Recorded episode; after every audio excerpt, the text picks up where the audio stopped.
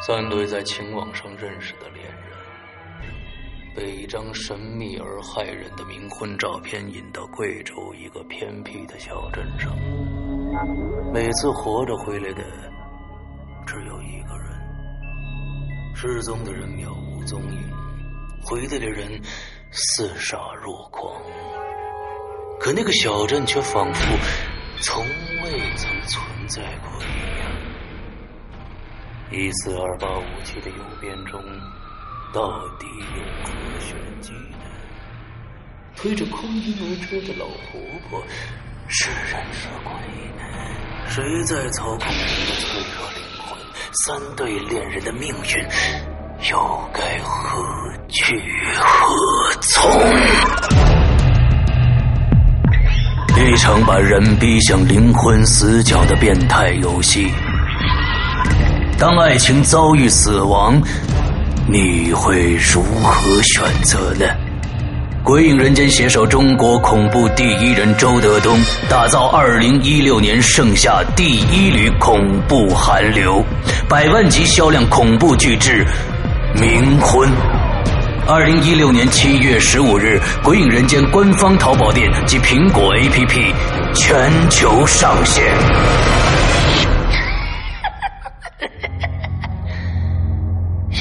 的爱人吧，为什么呀？他才是最有可能把你弄死的那个人。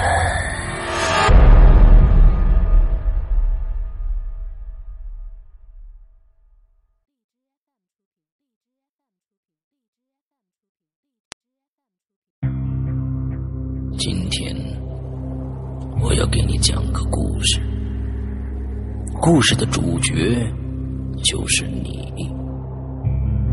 这是一个极其恐怖的鬼故事，但千万别害怕，因为你就是鬼。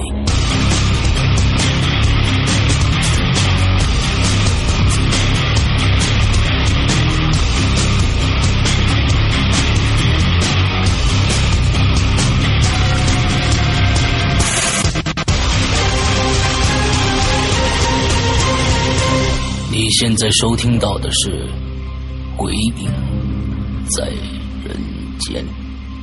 各位听众，大家好，欢迎收听《鬼影在人间》啊！我们今天这期节目呢，接着请桃子来讲剩下的几个非常非常恐怖的别人的亲身经历。嗯，接下来还是这个王叔叔和这个李阿姨的啊，李老师的经历是吗？不是，是他们家的经历。他们家的经历是吧？对，嗯、听说是王叔叔他们家的。啊，听说这两个更恐怖是吧？好，我们接着来开始。OK，呃，我我在这插一下啊，嗯我在这插一下，呃，就在刚刚，就在刚刚，我因为我我在的这个位置，有很多人看过我的直播，啊我我是在这个我的工作室里边。就在刚才你说到这一块儿的时候，我在我在想他的这个姿势的时候，我说了一句话，忽然，我对面的直播手机忽然自己亮了。哦，忽然自己亮了之后，他自己居然打开了 Siri，这是我真实看发生的。嗯，他自己有没有插着耳机呀、没有，完全没有，他自己打开了之后，把刚才我们说的所有的话，我比如说我我觉得他躺在了台阶上，因为他有听读的这个这个听写的这个能力。不知道为什么他把刚才那句话全部打在手机上，但是 Siri，呃，很正常，他回复了一个我不知道你在说什么。哦，呃，这个我挺可挺害怕的。嗯，这是啊我这是我在直这个这个录制这个节目时候的一个花絮啊，现在告告诉大家，就就是刚刚我在刚刚发生的，它忽然亮起来了，之后就开始听写我的话，他是躺在，而且基本上没有错误，他听到的就是我说他应该是躺在台阶上，对吧？完之后后面怎么样怎么样怎么样说了，听了差不多有五秒多的那个字数，哇，停下来了，现在。OK，呃这是一个，嗯，哎，它又亮了，哎，哇哦，它又亮了，天哪！他说你我你还调亮了，哎，还是我操朋友亮。别人说对不起，请换一个口音输入。哇，这个这个实在太诡异了，这个实在太诡异了。我我真的真哇，的想不到今天有花絮。今天是有一个花絮的。OK，我们我刚才一直没有，现在连着亮了两次，我不晓得他到底是听到了什么。OK，好，我们我们不说这个了，我们接着来听你的故事，看看他待会儿好吧还搞什么东西。幸好我这儿没有发生什么，来吧。我、嗯我穿着鬼影的 T 恤呢，OK，我今天没有穿。我我 面前还摆着那个英子姐给我请的佛牌呢。哦，好的好的，啊、好，那就那那那你这这个保护的非常好，嗯，好，嗯，接着来，好，那下一个故事又是发生在他妈妈身上的，嗯就是后来他他爸爸就是王叔叔啊，就退伍转业了，嗯哼就去了那个政府机关工作。嗯哼然后那年就是，嗯、那个政府机关就搬迁嘛，从一个城市搬到另外一个城市，然后他们全家也就要跟着搬。嗯哼然后他妈妈呢，就是本来是做那个呃，在一个企业做行政管理的，嗯后来就跟着他爸爸到那个城市之后呢，就给他安排了一个高中做老师。嗯。但是当第一年去的时候呢，就那个就是那个岗位是满了，嗯。就是老师的岗位是满的。然后就说先安排他到那个宿舍去做宿管老师，先做先做一年，然后再给他调岗位。嗯，然后那个他妈妈姓李，那我就叫他，李阿姨，我们嗯。叫他李老师吧。啊李老师啊、好吧，对。嗯，王叔叔，李老师，OK，嗯，是的，要不然那个太长了名字。对对对对，然后那个李老师他在那个高中做宿管老师，嗯然后他每天的工作呢，就是就是在规定的时间要巡巡查宿舍，嗯。点名，那就反正就管理学生的安全纪律之类的东西。嗯。然后就有一天呢，他就听那个四零七宿舍的一些学生就说，那是女生宿舍啊，那个那些女生就跟他说，他说老师啊，嗯我们我们宿舍晚上有奇怪的声音。嗯然后李老师说：“就什么奇怪的声音啊？”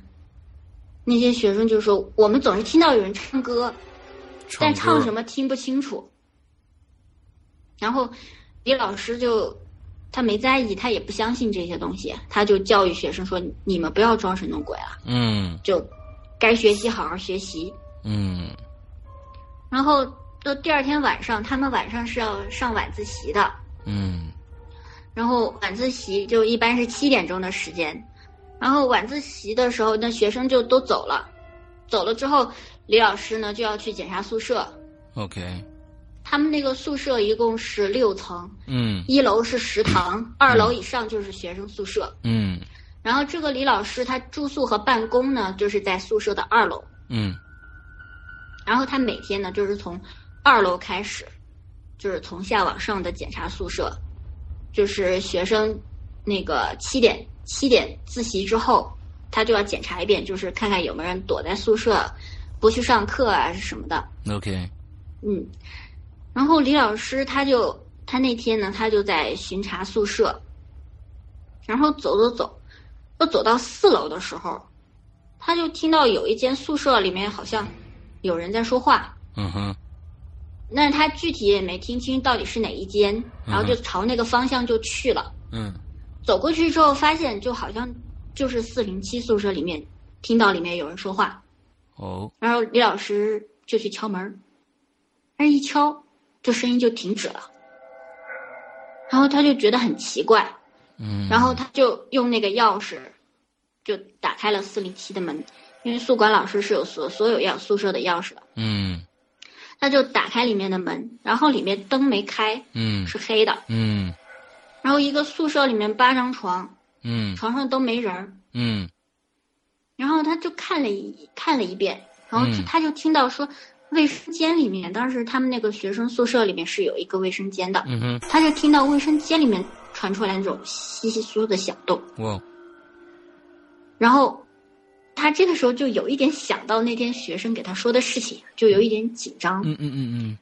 但是，但是他就是总还是不愿意往那个方面想嘛，嗯，然后他就硬着头皮就打开洗手间的门，就发现里边有一个女生逃课，嗯。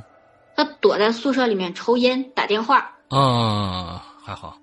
啊，就是当时李老师听到声音，应该是就是他在打电话，然后听到老师一敲门，赶紧吓得躲到洗手间去了。嗯然后就这个学生就被就李老师教育了一顿啊，就说赶紧去上课，还躲在宿舍里抽烟，嗯这个是要被处分的。嗯然后，然后那个李老师就说：“你们宿舍有人说晚上听到什么奇怪的声音，我肯定是你弄的，就是你还 你还你还搞恶作剧，嗯 你下次你下次再这样，我就要处分你。嗯，这个太武断了，这个。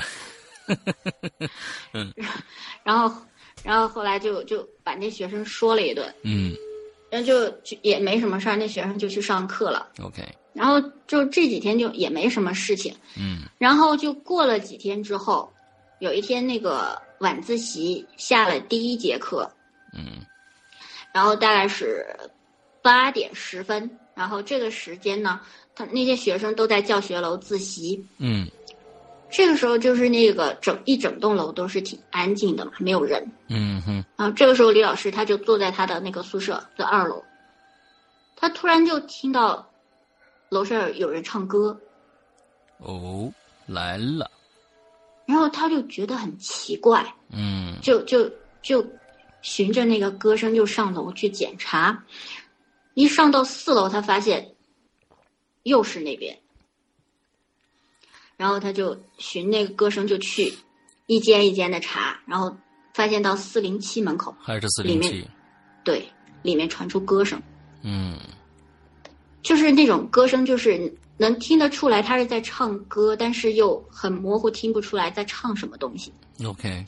对，那然后李老师他推门就想进去看看到底是怎么回事儿，然后他用钥匙去开，但是打不开，嗯哼就他就很奇怪，因为他们那个宿舍的那个门锁是学生晚上进去睡觉是可以从里面锁起来，但是他没有那个那个扣，就是不能锁锁死。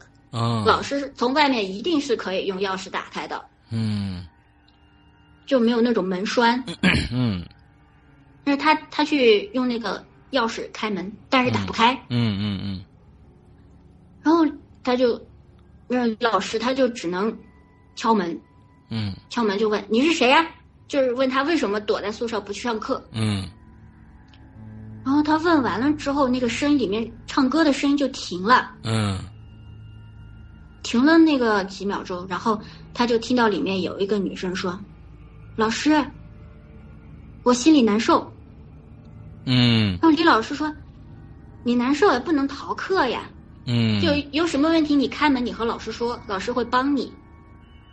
然后这个时候还是没有开门，然后里面那个女生就说：“老师，我心里难受，你愿意听我说吗？嗯？”之后李老师就说：“那你先开门呀，你开门，老师听你说，你有什么问题我帮你解决。OK ”然后说完这话，这个门开了，OK 门开了之后，这李老师就走进宿舍，里边还是没开灯，一片漆黑。嗯然后李老师就把那个灯打开，嗯打开灯一看，这宿舍里面没人。嗯这李老师马上就他就想到了上次的事情啊，嗯就是那学生不是躲在洗手间嘛厕所，里，嗯对他马上就去开洗手间的门，但是他一打开洗手间的门，发现里面没人，OK。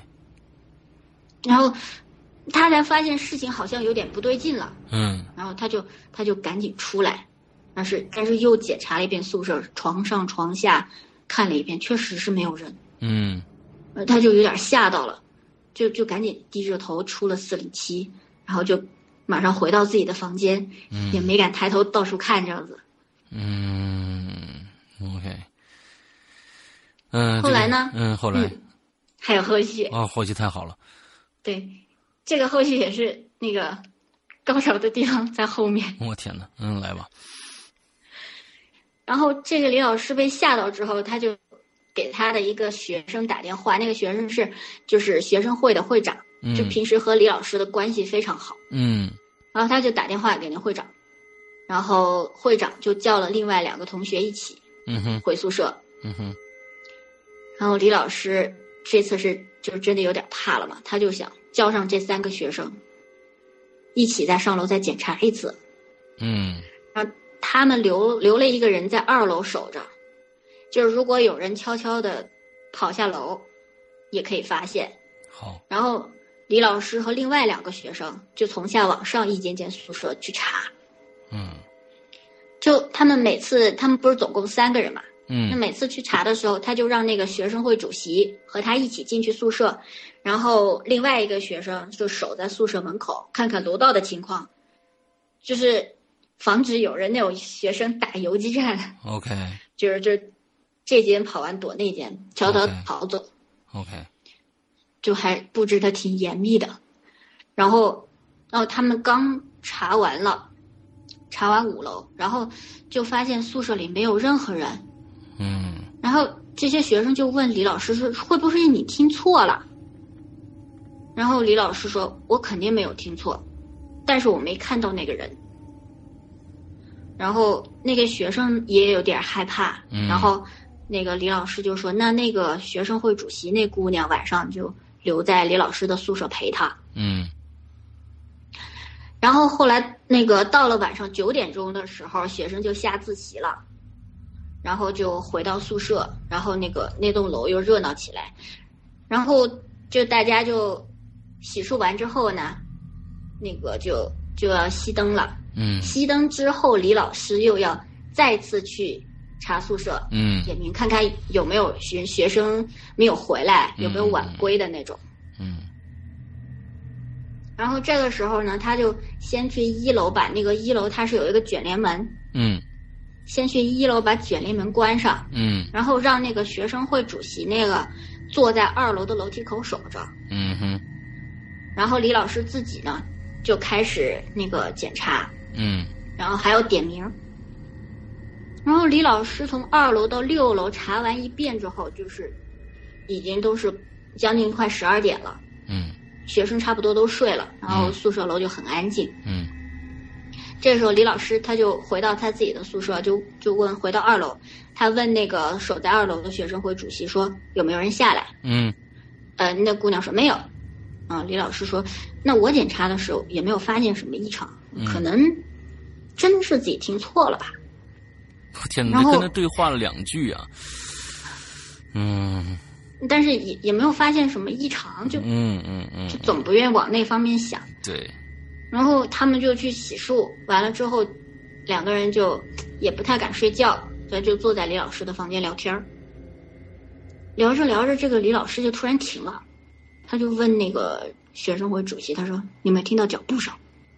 嗯这学生说：“是是啊，我也听到。”这个时候怎么会有人下楼？然后他们两个也不敢出去看，然后但是他们两个又清晰的听到是有一个那种穿着高跟鞋的声音在下楼，嗯。从从楼上走下来，嗯。然后就就越来越靠近二楼，就越来越清晰那个脚步声。后来就那个那个脚步声越来越近，走到二楼的时候，就走到他们，呃，因为他们那个房间是在楼梯口的第一间，就是方便看那个学生出进的情况。嗯。那个脚步声就在他们房门口的时候停了，嗯之后就再也没有听到过任何声音。，OK，然后他们两个在那个 在那个房间里面哆嗦。不敢动了。好的好几分钟，但是又觉得吧，还可能还是要去看清楚。那万一是个学生，他悄悄跑出去，嗯那怎么办呢？嗯，然后他们两个就一起又把门打开，嗯哼走到那个楼梯口。那个李老师说：“你去一楼看看那个卷帘门是不是关好的、锁好的。”然后那个李老师他就站在二楼的走廊上，用那个手电筒到处查看，因为那个高跟鞋的声音走到这儿就不见了。嗯也没有人，也没有听到有人上下楼的声音。然后这学生会的主席他去一楼看完，他就跟李老师汇报一声说啊，门关着，没事儿，是锁好的。嗯哼然后这个时候李老师他就又听到楼上好像有高跟鞋走路的声音，然后还加了一个就是那个凳子在地上拖的声音，哇，就是那种就是学生用的那种木头的板凳，嗯。有一个靠背椅的那种。嗯。他就好像是有人在楼上走路，然后拖着那个椅子在走，，OK，然后李老师就觉得，如果是这种动静，就真的可能是学生在干嘛了。恶作剧然后他，就对，然后他就马上就追上去看，然后，然后他就走到那个楼梯拐角的时候，他他从二楼一直上去嘛，每次都是一走到楼梯拐角的时候，他走到三楼就看到三楼那楼梯拐角的时候，看到一个人嗯哼，拖着个凳子就过去了，就总是看不清楚。每次他一到那个楼梯拐角，就看到一个影子就过去了。嗯他就没看到，没看清是谁。然后他追到四楼的时候，他就一上去那个电梯又一左转，然后他就用手电筒一照，他就看到在四楼左边那个走廊里面嗯有一个穿着绿色连衣裙，然后脚上蹬着高跟鞋的女生，嗯，然后拖着一个宿舍里那种靠背椅，嗯慢慢的在往前走。OK，然后，然后李老师就看着他一直走，一直走，然后就走到四零七的门口，一转身就进去了。进去了，对，进去了。然后，然后那个李老师马上就追到四零七门口，但是他发现那门是锁着的，嗯那门关着是锁着的。就如果说是，如果是一个学生他打开了门进去，那肯定是能听到声音的。嗯但是没有任何声音，他就看到这个女生就这么拖着凳子走到四零七，一转身就进去了，嗯但是那门是关着的。，OK，然后这时候，这个李李老师他才意识到，这个女生好像不是走进去，而是在门口消失了这种感觉。但是他又不太相信，总是觉得 哪里不对，他就马上用钥匙就打开了四零七的门，嗯把灯把灯开把灯打开了。嗯然后那床上睡着八个女生，就被他惊醒了，嗯，就就分说：“李老师，就怎么了？发生什么事儿了？你进来干嘛呀？”嗯嗯就这前后就就差不多就是一分钟的时间。嗯嗯然后李老师一看他们都穿着睡衣的，嗯。也不可能马上就换了衣服了，嗯哼。然后又去卫生间看了一看了一遍，嗯。卫生间也是空的。嗯。他但是他确定他没有看错，但是他也就不敢和这些学生说什么，他就说：“啊，没事儿没事儿，你们快睡吧。” OK 我我就看看你们有没有悄悄跑出去的。OK，然后李老师就退出了四零七，嗯。然后李老师一出来，门一关上，他就转身准备走到楼梯口下去，嗯。他就突然听到就是走廊那头有响声，哇哦。然后他就用手电筒一照，就发现一个靠背椅就放在那个楼梯口，哇，这个太恐怖了，而且就是那个椅子，就好像有人坐在上面一样。就是我们经常在宿舍不是喜欢就是把那个前腿翘起来，嗯。那个后脚在上面摇啊摇，嗯。那椅子就在那儿摇。哇，这个猛，然后这个时候李老师已经吓傻了，嗯。他再不相信他都吓傻了。嗯。然后他就他就只能就是慢慢的贴着墙壁，就是贴着远离那个靠背椅那一侧的那个墙壁，嗯就慢慢的贴着那个墙壁一点点挪，他想走下楼去，嗯。然后他就他就走啊走，他就贴着那个墙壁走，然后就走到那个三楼半，就是那个楼梯不是有个拐角吗？嗯。他走到三楼半的那个拐角的时候，就就突然听到那个上面就有那个笑声，笑声，呵呵呵，笑声就是一个女生的笑声。嗯然后李老师就一抬头，用手电筒一照，然后就是就是一个女生的那个头，就从李老师刚才贴着墙壁走来走下来的那个，就是四楼的那个楼梯的拐角的地方就伸出来了，就就就在对他笑。我靠，就好像就跟你玩捉迷藏一样，就突然从那边冒出一个头来的时候，哈哈就在笑，他是一边笑一边在说：“老师你好啊。”我天哪，太猛了！那个样子就像是在和老师玩捉迷藏，但是但是李老师他刚刚从那个墙角经过，他根本就不敢靠，就不敢走正常的走，他是贴着墙走的，就是他刚刚走过那个地方，那个墙角什么都没有。嗯如果是学生恶作剧，他没有地方躲，嗯哼然后李老师就他就彻底崩溃了，嗯，什么都不敢再看了，就就赶紧冲到二楼，就回到自己房间。嗯，然后那个学生会主席不是还在那儿，他就嗯赶紧跟他说我刚刚刚刚碰到什么了，然后一夜没睡，两人就那么在房间里待着。嗯然后后来发生了那件事情之后，李老师就再也不敢一个人去查房了。嗯嗯嗯他每每次都是就是由那个学生轮班，学生会的那些学生，嗯陪他每次都是一两个学生和他一起巡楼。嗯嗯然后自从那个之后就没有再碰到类似的事情了。，OK，但是，但是他还会时不时就是听那些学生说起说，就是他们在四零七听到奇怪声音啊，或者什么东西，还是会有一些传闻。脚步声什么的，对，然后李老师是在宿管工作一年之后呢，就那个就把他调到政教处去工作嘛。嗯然后他就有一有一次就和那个校长在闲谈的时候，就就那个校长就告诉他，就是四零七宿舍原来有一个女生在里面上吊自杀，哦，就原因就是失恋，嗯然后就自杀的时候是就踩着一个靠背椅嘛。啊，天哪，这个这个太猛了，这个这。天，这个相当于还阴魂没阴魂不散没投胎呀、这个还在这儿徘徊呀、我天，太恐怖了，对啊，这个这个太恐怖了啊！OK，我我觉得要不是就是就是听那个阿姨真实的说，我我也觉得这个太夸张。是啊是啊，这个这个真真是挺挺挺恐怖的。OK，对。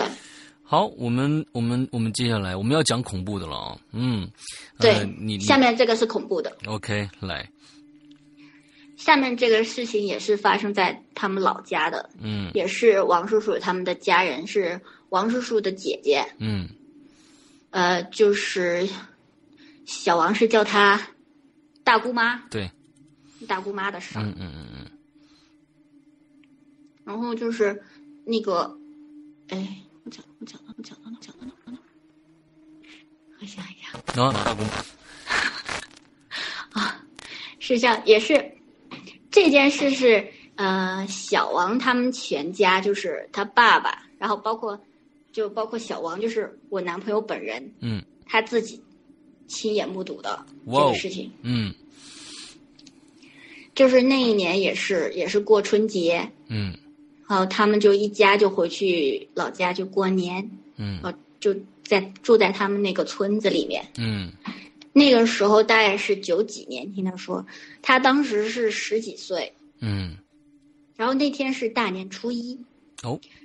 大年初一他们就要去那个山神庙，嗯。就要去拜去祭祖，嗯。然后就是之前那个故事提到那个山神庙嘛，OK。那个山神庙就在小王他老家那个住所的山背后，嗯。然后从院子后门就能就能上到那个山上去，就去到那个山神庙。嗯。然后那天早上八点多，全家人他们就准备好那些贡品，嗯。然后放到箩筐里面，背上山去祭祖了。嗯。然后他们拜完神之后呢，然后就出来的时候，那个那个小王的大姑妈，她就在山神庙附近，就一脚就踩进一个很大的坑里，嗯就一一下没站稳就踩进一个坑里。就是之前我不是说他们那个，他们那个山神庙附近都是坟迁走的，嗯嗯嗯嗯留了很多空的那个坑，嗯然后他一脚就踩到一个坑里面，大家就就就一看就发现，诶，是一个移空了的坟冢。嗯然后，然后但是大家嘛刚拜完神嘛，就觉得应该也没什么大没什么事。事情，嗯而且这个也都是空了多少年的啦，嗯也不会有什么事情。OK，然后大家就一起下山去了。嗯然后那些年也没有什么就是娱乐的东西，然后他们就，嗯、中午吃完饭，嗯然后大家就说，哎，那咱们上山去打野兔吧。嗯然后呢，就小王还有他爸爸，然后大姑妈，然后带着一一堆人，什么三伯呀，什么三三姑六婆的那什么女儿啊，嗯儿子呀，就一堆人就上山，就拿着那个气枪，就到后山去打野兔。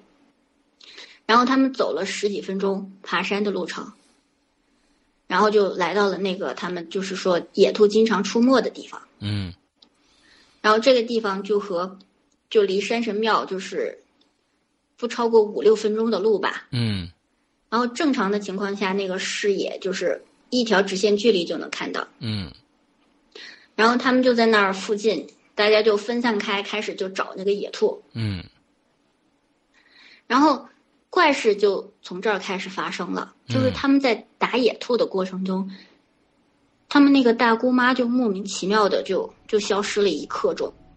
十五分钟。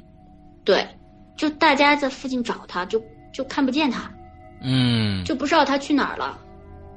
然后大家就就找了找了大概十五分钟，和发现他的时候，就发现他蹲在一棵大槐树下面在吐。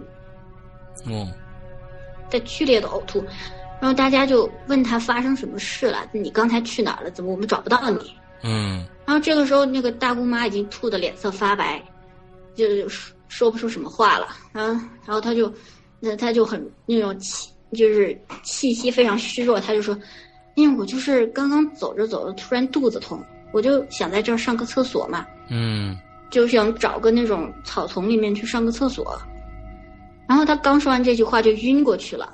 哦然后大家也没就没打成野兔，就赶紧把他背下山，就赶到医院里去。然后医医生检查了说，这一切都正常呀，只是有点发烧，会不会是在就是山上着凉了，或者是干嘛？就就回去了，回去说吃点退烧药，休息两天就好了。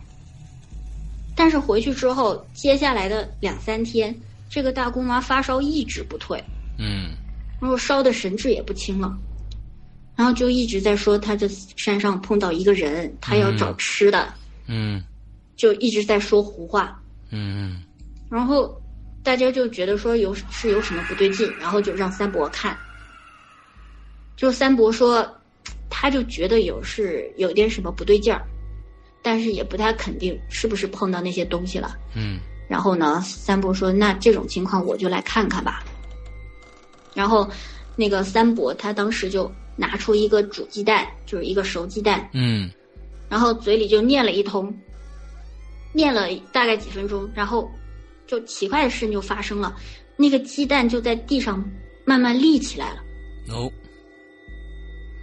然后，三伯就立刻对着那个鸡蛋说话，就好像在问什么东西。嗯然后几分钟之后，那个三伯就把鸡蛋剥开，掰成两半，去掉蛋黄，然后拿了其中的一半蛋白，嗯然后对着那个阳光，就看了几分钟。然后他又在那个大姑妈的床边撒了一些米，嗯然后又用一张那个用什么黄色的符纸，然后就包了一点不知道什么东西烧掉了，然后就就化了一碗符水，就让大姑妈喝下去。OK，然后，然后三伯做完这些事情，他就说这个事情还没完，嗯他这个喝下去稍会退一点儿，嗯但是还没有完全解决。他应该是在后山碰到了一个饿死很久的人，OK。这人一直缠着他，就是向他要吃的，OK。所以就是大姑妈这几天高烧不退，而且吃什么吐什么。嗯然后就是也奇怪，就是那个大姑妈就喝完了那喝了那个符水之后，过了那么一两个小时，烧就退了，嗯然后感觉神志清醒了很多，嗯然后但是但是非常虚弱，然后就叫自己肚子饿，想吃东西，嗯然后就给他煮了一大碗粥，然后他就好像那种饿了很久一样，马上就喝光了。嗯然后，然后可能吃了一点东西，可能脸色也觉得好了一点。然后三伯就问他：“我说，你那你那天到底发生什么事情啊嗯？”然后这个大姑妈就刚要开口说话，然后又吐了，就把刚刚喝进去的粥全部又吐出来。嗯然后他们就给大姑妈喝了点水，然后休息了一下。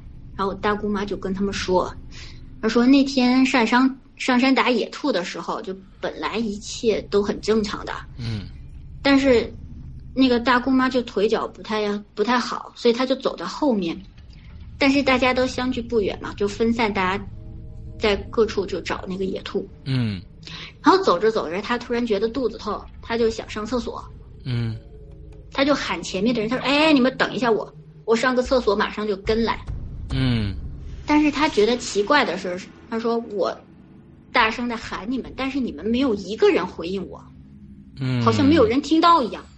嗯。没有一个人理他，然后他又喊了几声，就是还是没有人理他。嗯。但是他实在是内急啊，实在是忍不住了，嗯然后他就对，他就附近找了一棵那个槐树，然后那个草丛旁边有很高的草丛，然后他就那儿上了个厕所。嗯。然后他站起来整理裤子的时候，他就发现大家都不见了，嗯。然后他就有点着急，有点害怕，他想要去追大家，但是这个时候他说，天就突然莫名其妙的就暗了。嗯。就突然就暗下来，就是他以为说是要下暴雨的那种，突然一下子就黑了。嗯。那个时候是下午三四点钟嘛，嗯。然后他就赶紧加快了脚步想去追大家，然后他就刚走了两三步，但是他说这个时候天已经完全黑了，嗯，就像夜里一样，完全是伸手不见五指这种这种情况。嗯然后大姑妈就是说，这个时候她就不敢动了，嗯她不知道这什么什么情况，也不知道该怎么办。嗯她周围就是漆黑一片，什么都看不清楚。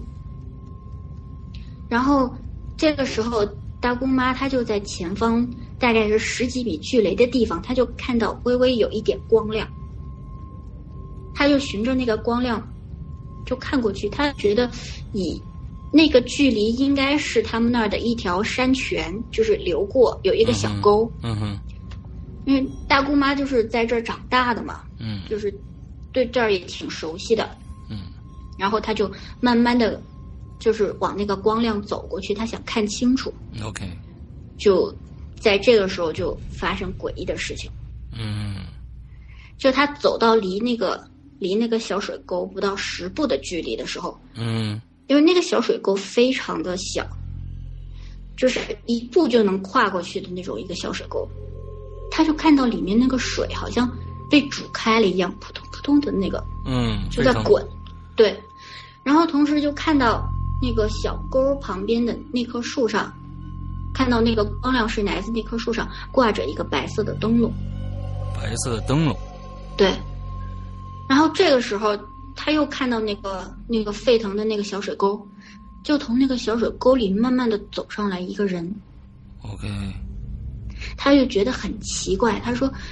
一个人怎么可能从那么小的小水沟里走出来？又不是一条大河。嗯但是大姑妈天生胆子比较大，她就又往前走了几步，她想说看看到底是什么情况。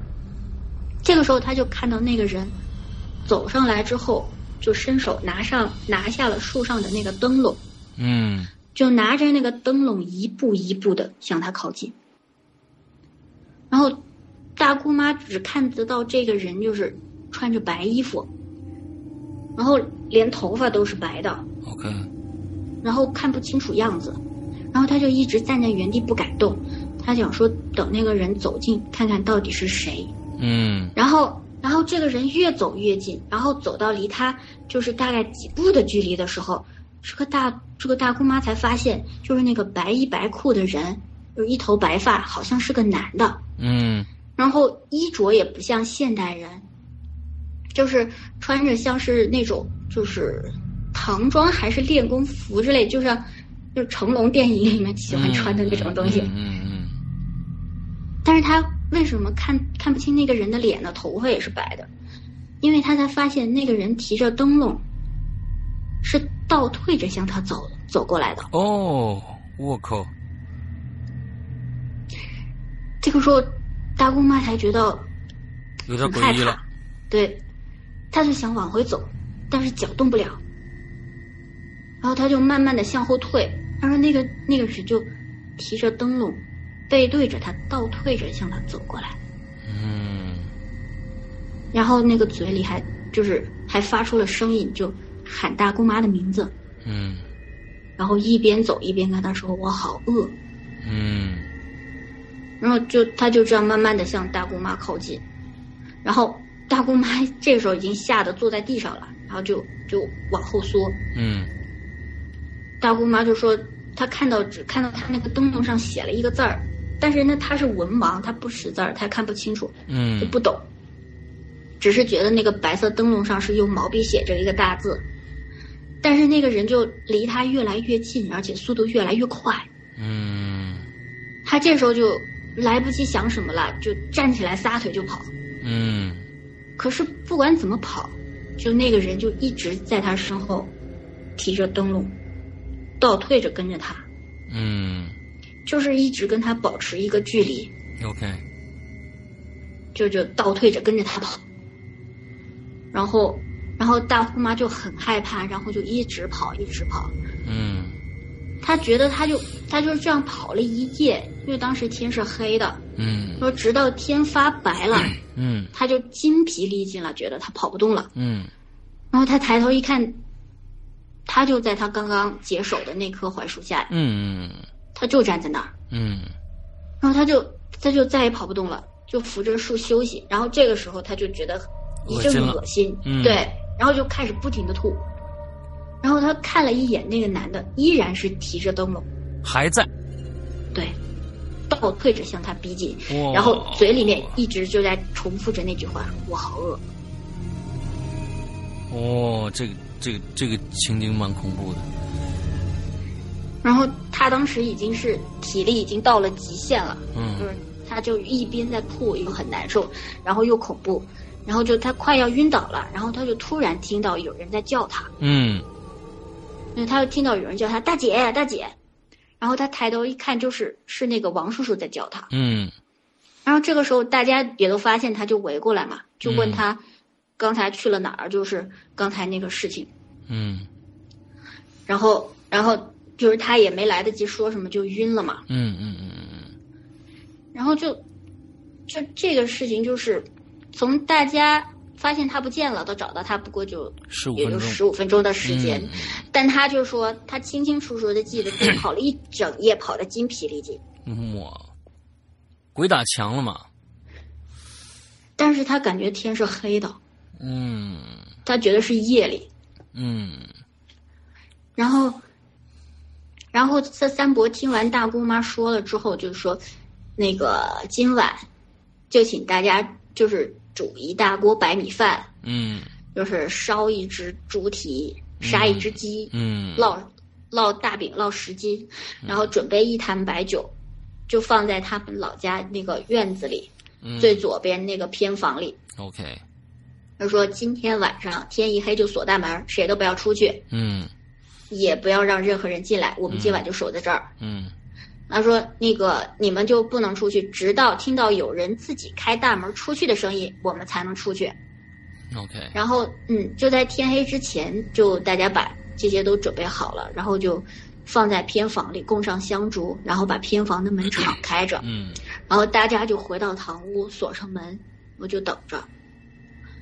然后大约到了晚上十一点的时候，就突然听到院子里面的那个大铁门“咣”的一声就嗯打开了，嗯。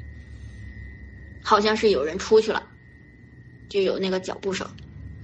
然后三伯说：“咱们出去吧。”然后大家就打开屋子出去，就是走向那个偏房，然后就发现他们之前准备好的那些食物嗯，就全都不见了。全不见了，对，哇哦，而且就是，而且就是所有装着那些酒酒啊、菜呀、的那些碗碟，全部干干净净，好像从来没有装过东西一样，天哪，就是一点油渍都没有。这得饿成什么样啊？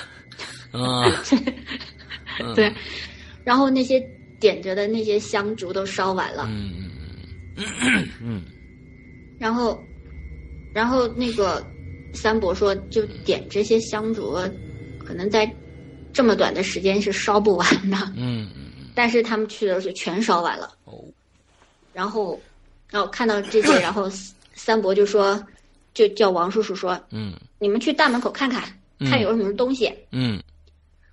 那个王叔叔他们就走到大门口，就看见他们家门口的右边，就是贴着春联的那个地方，嗯。在门缝里嗯，插着一只纸糊的白色灯笼。哦，